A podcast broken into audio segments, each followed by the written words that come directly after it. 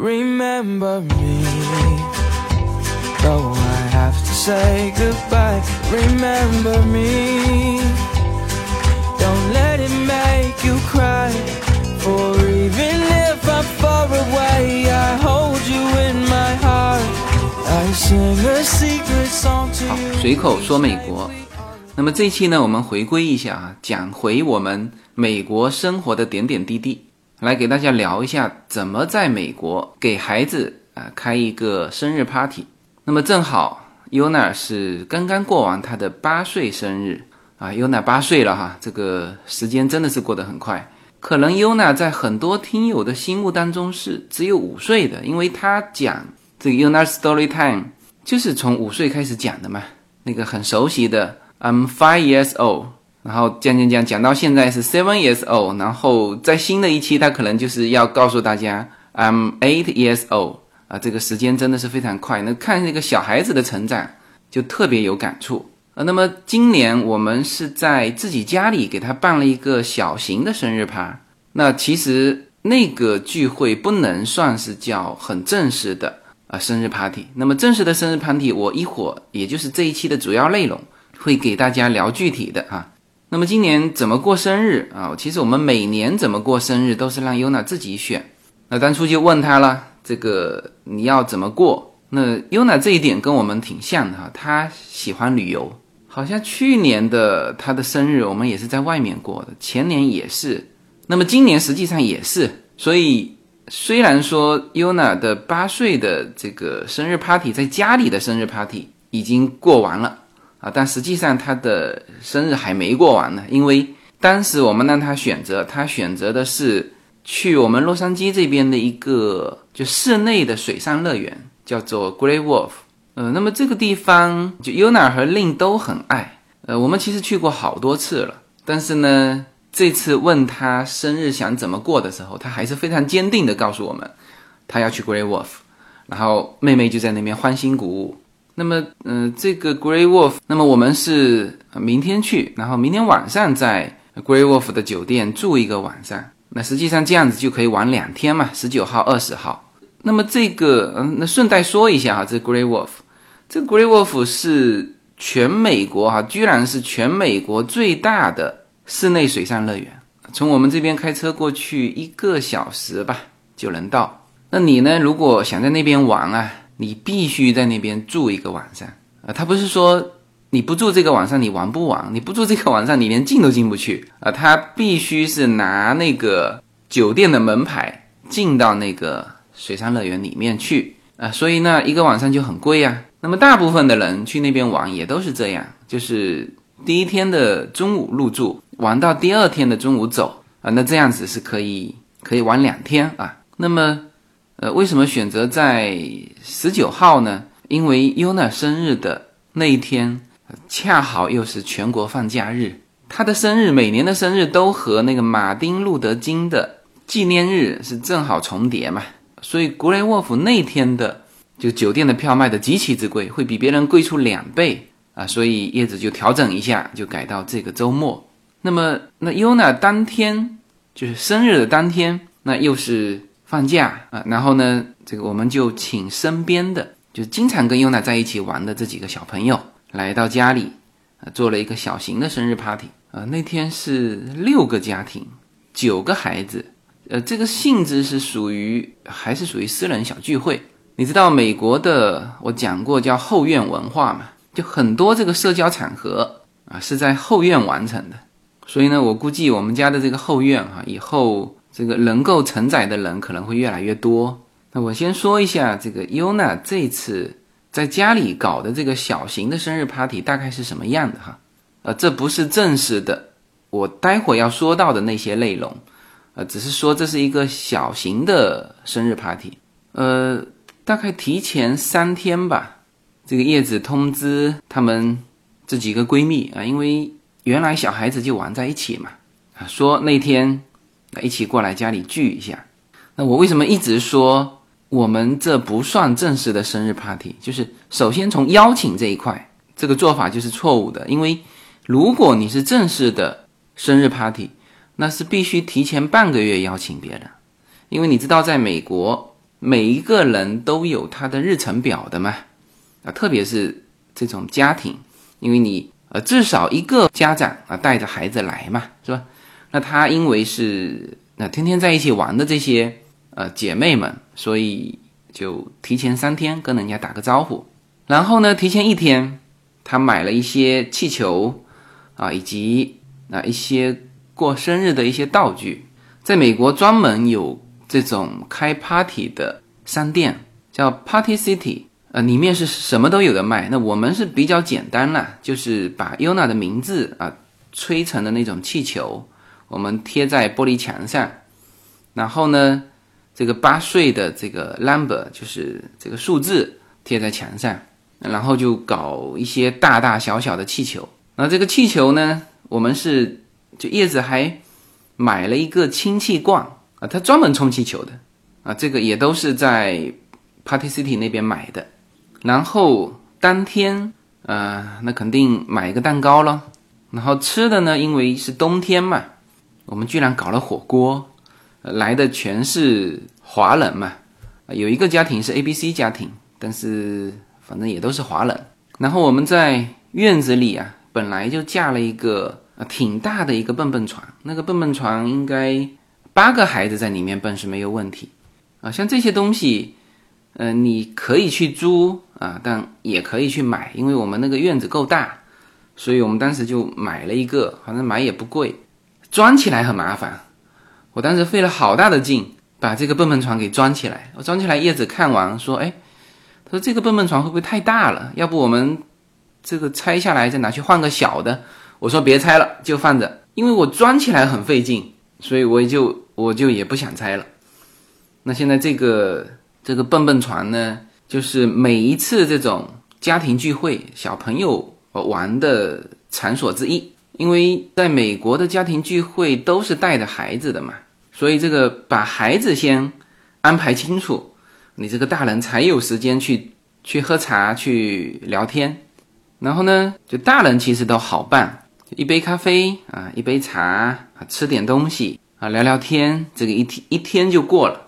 那小孩子他要有各种各样的内容啊，除了那个蹦蹦床，那么有哪生日啊，别人给她买的生日礼物，现场拆，拆完直接小朋友就完了啊。然后一会儿又出去去玩玩滑板啊，在我们那个后院啊跑来跑去啊。然后吃完生日蛋糕呢，我们还有一个小项目就是。就拿着那个白色的马克笔啊，在我们的阳光房的玻璃墙上啊，每一个小朋友画一幅画，就在 Yuna 生日的这个主题墙啊。那么这个就是 Yuna 八岁生日的一个家庭小聚会。好，那么这个讲完，我就要开始讲正式的美国的给孩子办这个生日 party 是怎么办的。首先，给孩子过生日啊。在美国来说是家庭的一件大事，就是我们到这边这么久啊，参加过无数个小孩子的生日 party，都办得非常隆重，那个感觉就像我们在国内的时候给老人家过寿，啊，这个很有意思哈。呃，当然就是在美国呃也有给老人家过生日啊，也办 party。那么在中国呢，可能给小孩子生日也也办得很隆重啊。但是看到的更多的就是我在美国看到更多的是给小孩子办 party，就是规模很大，然后呢人来的很多，就变成一个社交场所了啊。那么在中国是给老人啊子女比较有本事的啊啊，特别是在我们啊福建，子女凑起来给老人办这个生日叫过寿。那在我们那边是呃绝对不收礼的。啊，不仅不收礼，还要倒贴红包给这个来的这个客人啊，然后也变成一个很大型的一个社交的一个场所。那么我们那天还在讨论这个事情，这个你你知道，美国家庭其实没多少钱的啊，但是呢，每一个家庭都愿意拿出这么一笔额外的支出给孩子办这个 party。那他们说是，就是美国家庭是希望说给孩子留下一个记忆。就有一个 memory，就老美特别看重这个。那当然，就除了小孩子的朋友之外，父母这个时候就利用这个机会嘛，也把自己的朋友请来，那这就变成一个社交场所了。嗯呃，我挺多在这边的朋友啊，也都是去这种场合啊认识的，因为这个孩子他们本来就熟悉嘛，就玩到一起去了啊。那这个时候大人才有时间去走动，去认识新的这个朋友啊，去交流一些事情。这个叶子说他的一个朋友。有一次也是他们家孩子去参加一个生日 party，然后呢，他就带着孩子去了，就到了那边就看到很多这个好莱坞的明星啊。那他一开始还不太相信，是不是说这个人长得像那个明星？后来发现还不止一个哦。他后来就知道这个孩子的父母啊，肯定是一方是混这个好莱坞圈的啊。后来一问，果然他父亲是个制片人。啊，你看这个时候就有这种机会去去认识这个圈子啊，所以说这个对于新移民来说，很多都是孩子的活动，这反而是你这个很重要的一个社交场所啊，可以认识很多新的朋友。OK，那么这个是美国家庭对于孩子办生日 party 的一个态度，就是这是家庭的一件大事。那么同时呢，可能也是这种朋友之间聚会啊，或者是。啊，成人之间的一种社交场合啊，都在这个小孩的 party 里面啊，所以不要小看，呃，不要轻视这种小孩的过生日，因为你到美国这边之后，你一定会每年都会有好几次去接到这种邀请啊。那这个时候呢，就是作为作为爸爸啊，你不要轻视这个。很多刚到这边的新移民家庭都是，就我怎么会去参加这种小孩的？生日呢？因为有的时候是完全陌生的嘛。比如说优优娜的同学，那优娜跟她同学当然是玩的很好了，所以才会接受到邀请嘛。但是我们父母是不认识他们父母的，是吧？那这个时候往往作为新移民爸爸啊都不会去。我最早我也是推了好多次，哎，到后来发现呃到那边其实还是一个很不错的一个场合，可以认识很多。很有意思的朋友，新朋友啊，所以这里给新移民家庭说一下啊，接到这种邀请，尽量要去，呃，这是你连接这个美国社会的一个很重要的一个机会。大家好，我的新专辑《中美跨境创业与投资专辑》将在二零一八年持续更新。移民之后做什么？家庭资产如何在美投资？中小企业遭遇瓶颈，如何进行对外突破？这些话题是这个专辑希望和大家探讨的话题。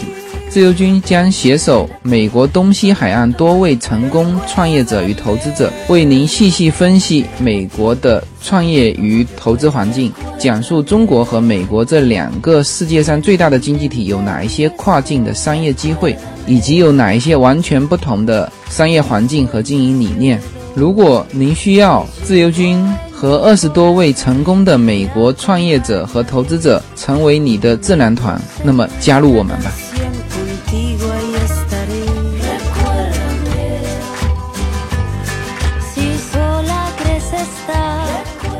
OK，那么我们说回怎么办这个生日 party 哈。首先先说场地，呃，当然你是可以选择办在家里，家里就比较简单嘛。就像我们刚才说的，UNA 办的小型的这个 party。那么美国这边办 party 的话呢，就跟中国不一样，就是吃饭的形式跟中国不一样。那么在中国一定是圆桌吃饭嘛。这个我们在国内也参加过人家家里办的这种。宴会嘛，这个我们福州那边就传统就有这种这种在家里办宴席的呃这个习俗。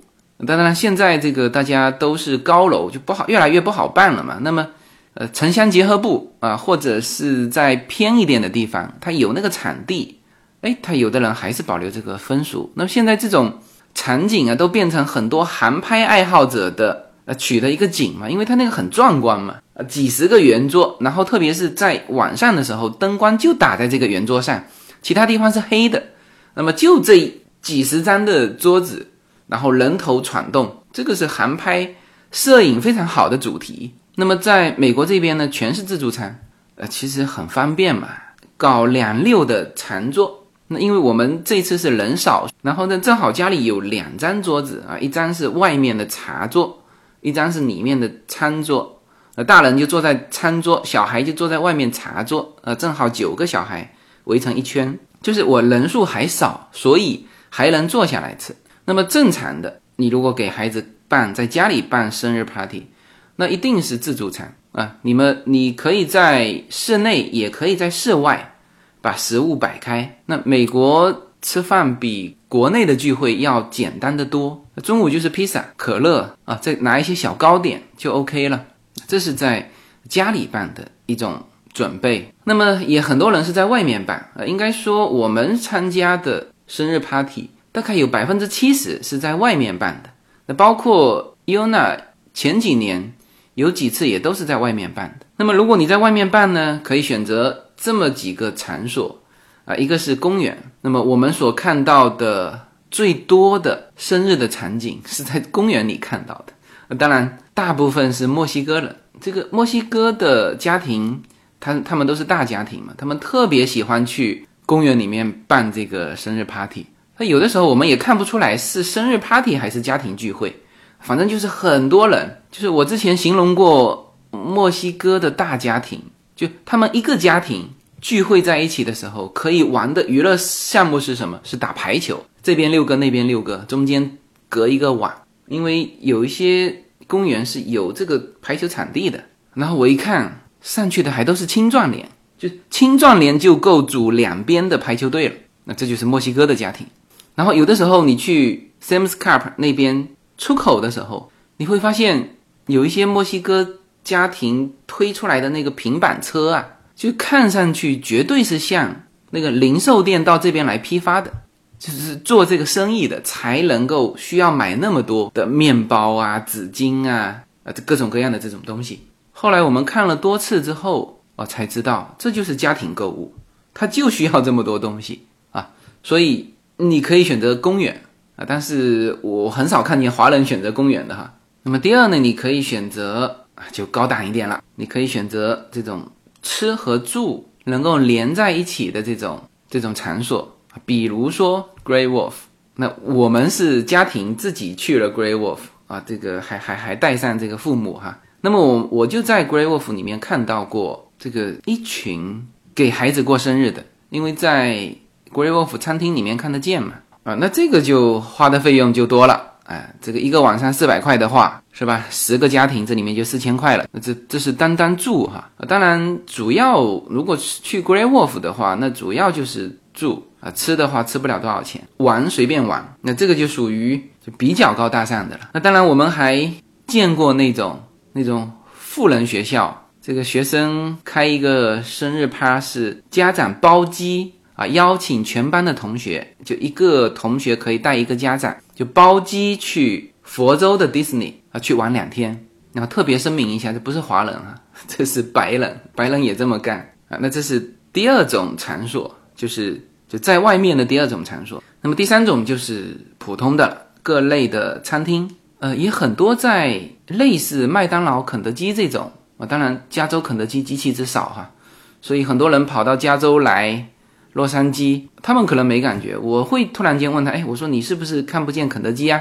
哎，他说是啊。哎，这加州人民吃的是自己品牌的快餐哈，就肯德基不是风靡全美的啊，至少在加州不是。那么就类似这种餐厅，也都经常会成为很多小朋友办这个生日 party 的地方啊。那还有就是什么呢？就是你可以选择网球场啊、溜冰场、保龄球场啊这些。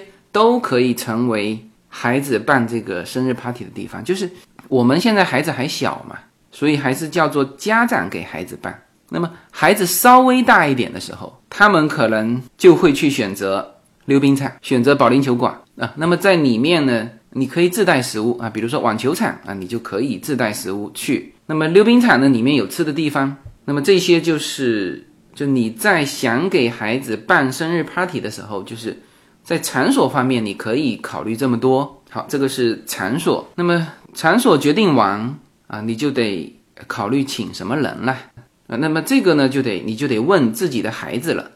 就是你当然可以给他建议啊，比如说像我们这次，我们就问这个 Yuna，哎，那你那个平时玩的这几个，就都叫他来呢，他肯定是来来的越多越好嘛。就孩子他要他来确定这个人，你可以给他建议。那么如果是正式的这个 party 的话，那孩子会去请他班上的同学。那么这个时候就要开始走这个正规流程了。什么呢？因为这个时候父母之间不认识嘛。首先你要发出邀请，必须是提前。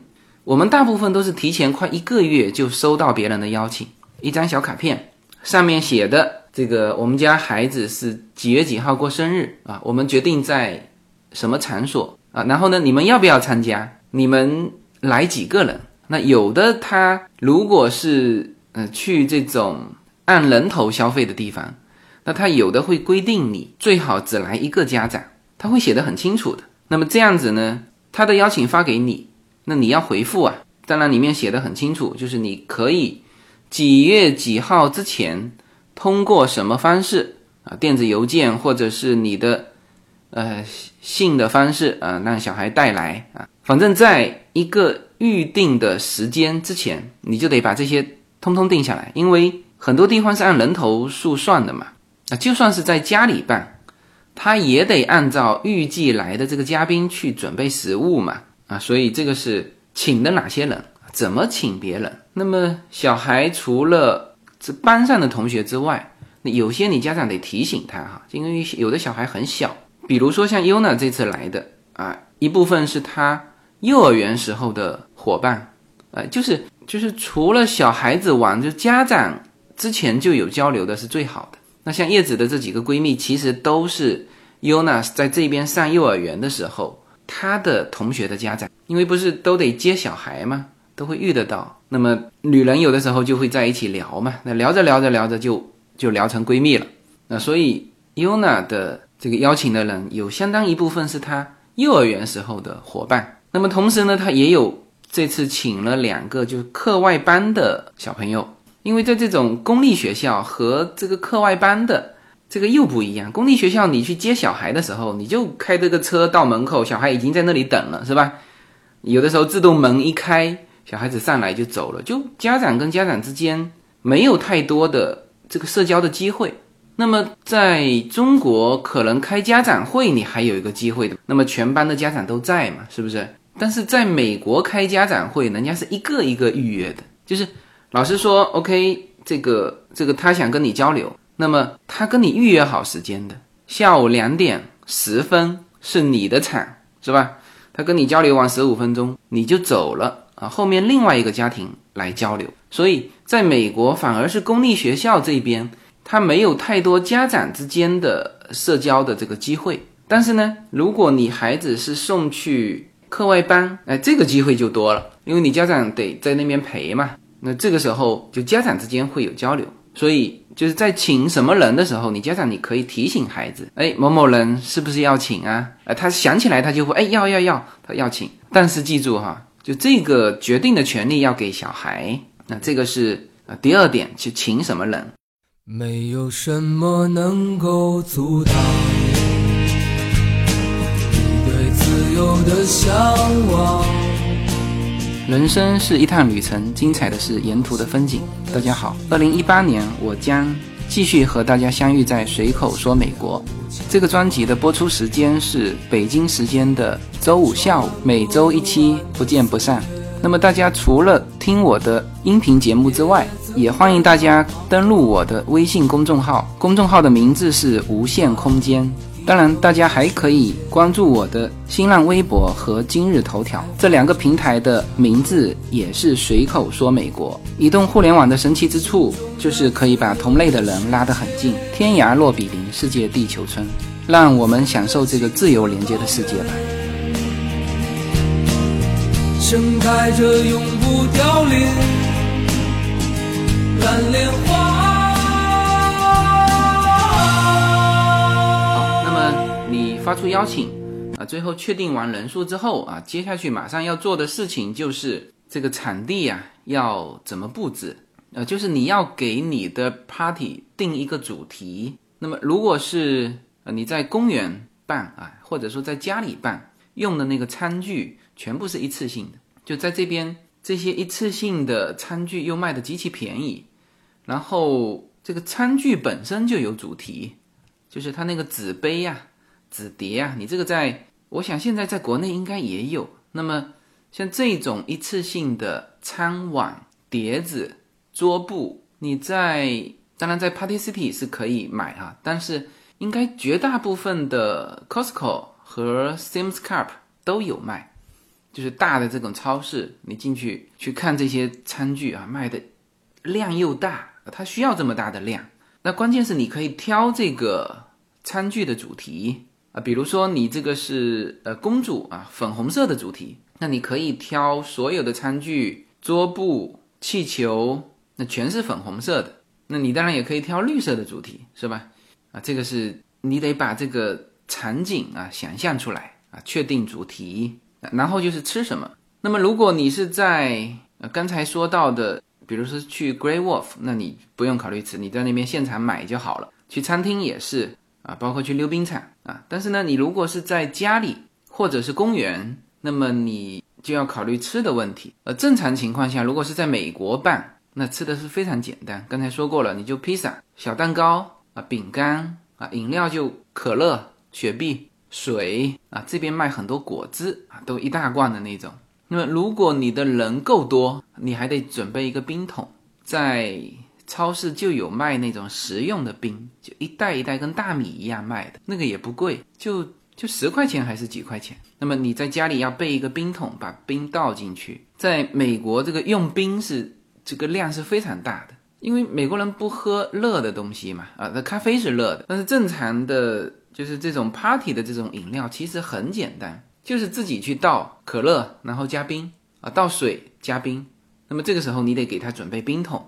如果老是去你这个这个居家用的冰箱啊，因为美国这边冰箱是就有一个接水的口，上面还有一个键，你一按那个键呢，这个这个就有冰出来。但是如果是大型 party 的话，你这个肯定是不够的，你必须去备冰啊！这个提醒大家哈。呃，然后就是蛋糕嘛，生日蛋糕。美国这边挑蛋糕的时候，你最好呃要做到心中有数，就是美国的糕点是极其之甜，极其极其之甜。所以呢，如果说你来的这个客人啊，大部分是华人，呃，你千万不要挑那种。很甜很甜的蛋糕，没有人能吃得惯的，那个牙都会裂掉。那我们挑的是我们熟悉的一个牌子，叫 Paris Baguette，呃，有一个埃菲尔铁塔的一个标识。那这个是我们比较熟悉的牌子，就是不那么甜。好，那么这个是吃什么？那么玩什么呢？我说的这些还是主要是在家里办。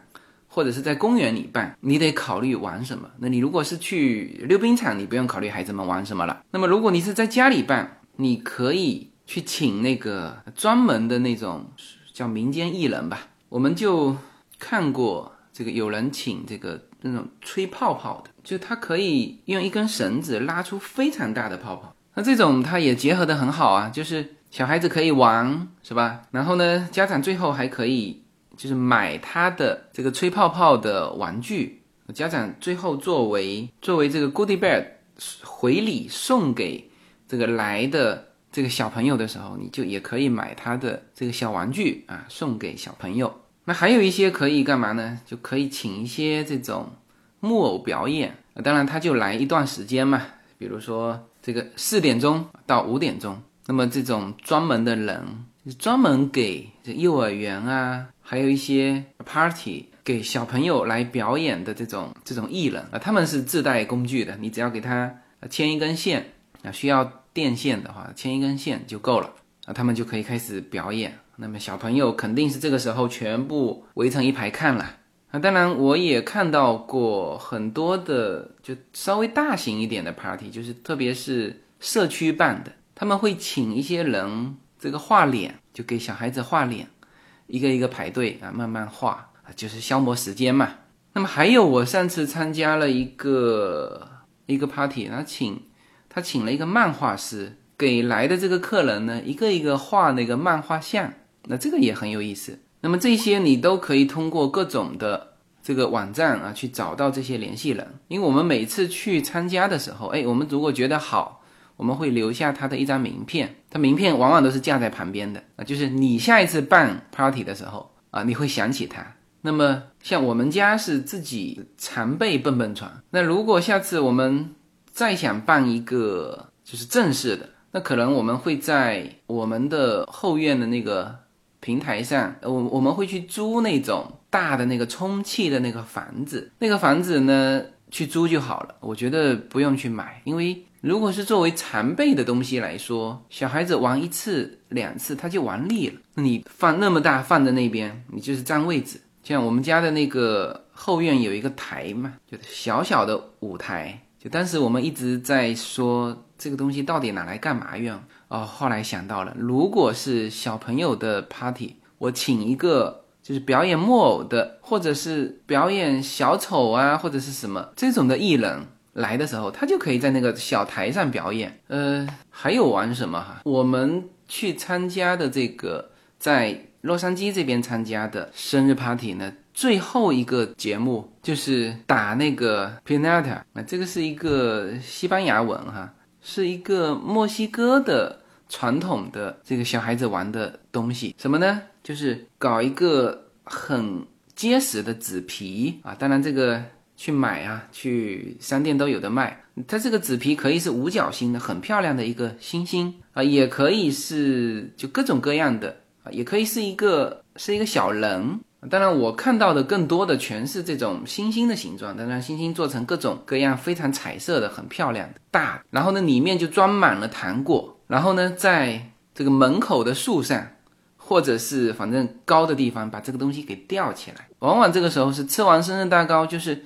整个 party 到了快结束最高潮的时候来上这个节目，把这个星星呢给吊起来，然后让孩子。排好队，这个时候呢，有一个道具，就是一个棍子。每一个小朋友上来狠狠地打这个 pinata，因为它很结实嘛，你打一下不可能把它打爆，就一个一个一个小孩子打下去，他总有最后一下会被打爆，被打烂了嘛。然后呢，这个糖果撒了一地啊，小朋友上来哄抢，啊，这个是往往是在这边家里办这个生日趴。就是最高潮的时候，那么一整天的这个生日趴结束之后啊，往往基本上呢是到傍晚，有的四五点的时候，哎，家长就说我们可能要走了。那我们那天是因为都很熟悉，就玩到了晚上，因为家长还在一起聊天嘛，这个聊中美之间文化差异啊，那个 A B C 的家庭聊她和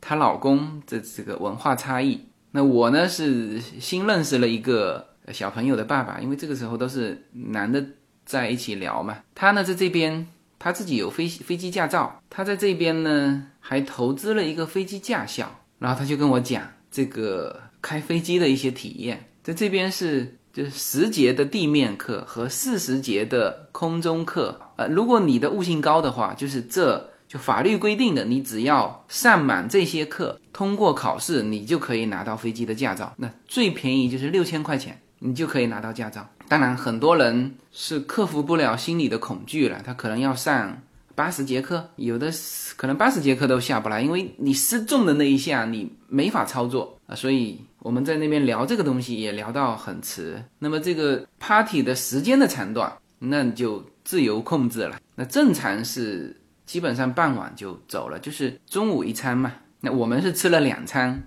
呃，那么按照正常的 party 的规则啊，就走的时候要有一个小礼物作为一个回礼，叫 goodie bag。那么里面装什么呢？就是小东西，有的人装两三样东西啊，比如说一个小糖果啊，一个吹泡泡的小玩具。还有几样吃的啊，这个一个小小礼盒啊，小袋子，小朋友拿着就走了。那么这个是就正规的办 party 是要的。然后呢，party 结束之后，我一切都是按照正规的说哈，因为如果是自己朋友，那这些就可要可不要啊。特别是最后一项，就是写这个感谢信，它不叫感谢信，它叫 thank you note。那么这个就是写一个小条子，小朋友写，可以在上面画一幅画啊。就是感谢这个小朋友来参加你的生日 party 啊，这个就是呃比较完整的给孩子办一个生日趴的全部流程。随口说美国移民专辑是一个一步一步指导你实现美国梦的更加专业的一个专辑。现在在我的名字下分为专辑版和单集版，大家也可以在喜马拉雅上搜寻“随口说美国移民专辑”，你就会找到这两个专辑，相同的内容，不同的付费方式，欢迎点击。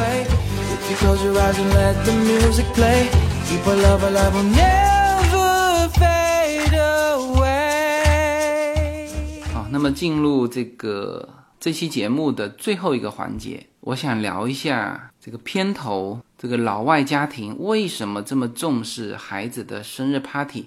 里面提到的一句话叫做 “memory”，就记忆。他们非常重视孩子在小的时候留下的这个记忆。这个呢，又和很多老美的家庭为什么这么重视这个节日？这个是关联在一起的。为什么美国人在圣诞节的时候要去买那种新鲜的？他们还是要买新鲜的圣诞树摆到家里，然后布置的漂漂亮亮的，前院后院布置的非常漂亮。这个就是一种仪式感，让这个孩子无论他长到多少岁，当圣诞钟声敲响的时候，他会想起以前跟家人在一起的感觉，这是非常重要的。很多家庭，像呃之前曾经在我们家帮忙过一阵子的一个台台湾的老大姐，那他们当时来的时候，就他们家庭没有去注重这些。那么现在呢，一到节假日的时候，就剩下他孤零零一个人，他们孩子没有这种记忆啊，他不觉得到了今天他要做些什么啊。那么如果有这个深刻记忆的啊，就像我们中国过年一样，为什么？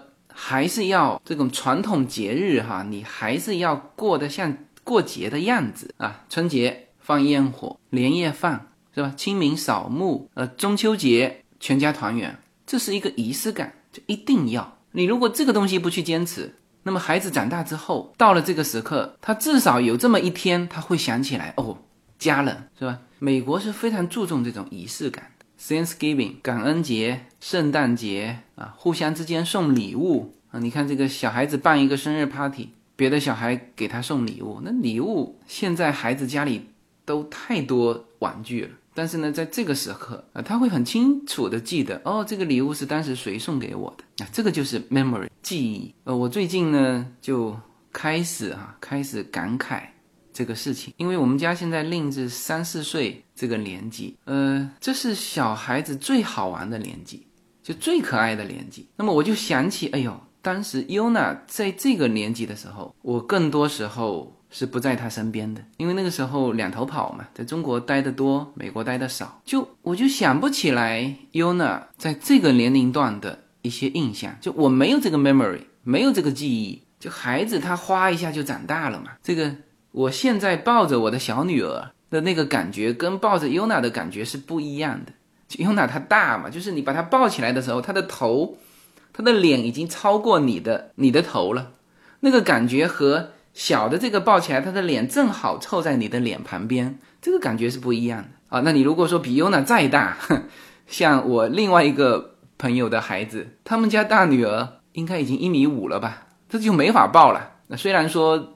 年纪没多大啊，那现在小孩子长得特快，对，这个就是呃特别珍贵的记忆。像这种东西呢，叫做不可回头，你很难穿越回去再去感受他优娜在四岁的时候的那个感觉。虽然说照片全有留下来，还有一些这个这个视频都有，但是你跟他这个互动啊，就是就陪在他身边的这个记忆你没有，是有他的视频留下来，但是里面没有你，这个是。就作为这个家人啊，是比较遗憾的地方。就我我去回想，说我那两年就做了什么轰轰烈烈的大事情嘛，也没有。所以我们现在就在美国的这些，就全家都在美国的移民家庭，在这一点上是感受特别深的，也也都想通了啊。这些家庭呢，早年也都是这样，夫妻孩子分居两地，来来回回，空中飞了。但是这几年呢？就全部都想通了，就两样东西摆在你面前，你觉得哪一样更珍贵？那么有些东西是可以失而复得的啊，比如说你这次机会没抓住，是吧？那下次还会有机会啊。这个钱没赚啊，钱呢也是可以慢慢赚的啊，不是说我今年赚不到这钱，以后再也赚不到这钱，是吧？但是有一些记忆，有一些感受，这个时候没有，你可能就永远没有，好吧？那么最近我身边又多了几个 baby 要快出生的这个家庭，我就发现他们谈话的内容全部都不一样了。以前满口都跟我谈生意啊，现在都谈小孩。就是对于每一个人来说，其实能够称得上大事的啊，无非是结婚，有了自己的孩子啊，这个是称得上大事。其他的事情呢，就是你现在看好像很重要，那么翻回头五年、十年之后，回过头去想，好像这个事情也不是那么重要。那么有些事情是你现在看起来，因为小孩子都陪伴在你身边，啊，或者说都是。没有陪伴在你身边，感觉这个事情好像也不重要。但是呢，若干年之后，你会想起来，会突然间有一天想起来，哎呦，有些东西当时其实没有必要去做这种牺牲，好吧？那么这是这一期的全部内容。嗯，说的是如何在美国给孩子过生日。其实真正想和大家聊的是家庭的记忆。OK，那么这期节目就到这里，好，谢谢大家。And now that I'm